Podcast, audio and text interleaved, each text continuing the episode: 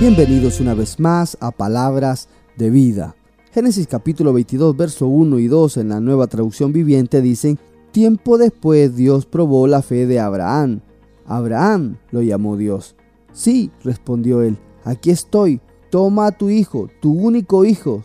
Sí, a Isaac, a quien tanto amas, y vete a la tierra de Moriah. Ahí lo sacrificarás como ofrenda quemada sobre uno de los montes uno que yo te mostraré.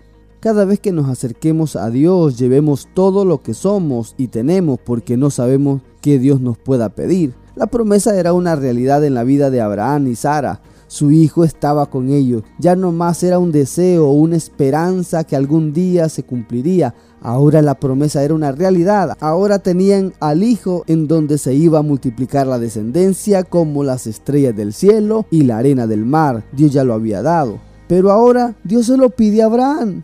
Eso era algo inesperado que Dios hiciera. No había la mínima idea que Dios le podía pedir de regreso, algo que él mismo le había dado. Realmente era una instrucción muy difícil de digerir en ese momento. Dios le estaba pidiendo algo que Abraham amaba, pero lo más difícil de entender era que le pedía algo que Dios había dado. Pero Abraham, con un corazón lleno de obediencia, hizo lo que Dios le estaba pidiendo. Y a todos ya sabemos el final de la historia. Dios proveyó un carnero que sustituye a Isaac en el altar que Abraham había preparado.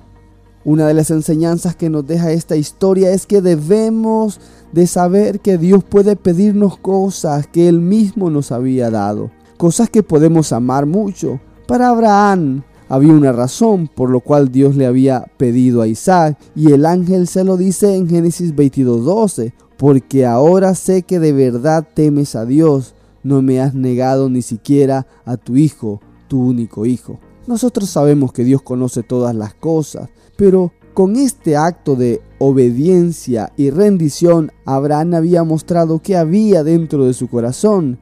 Y ahora no solo Dios lo sabía, Ahora lo sabía también Abraham. Cuando Dios te pide que rindas determinada área de tu vida o que le entregues algo a Él, lo que Dios está haciendo es probando el corazón y nuestra fe. Entonces nuestro carácter será mostrado.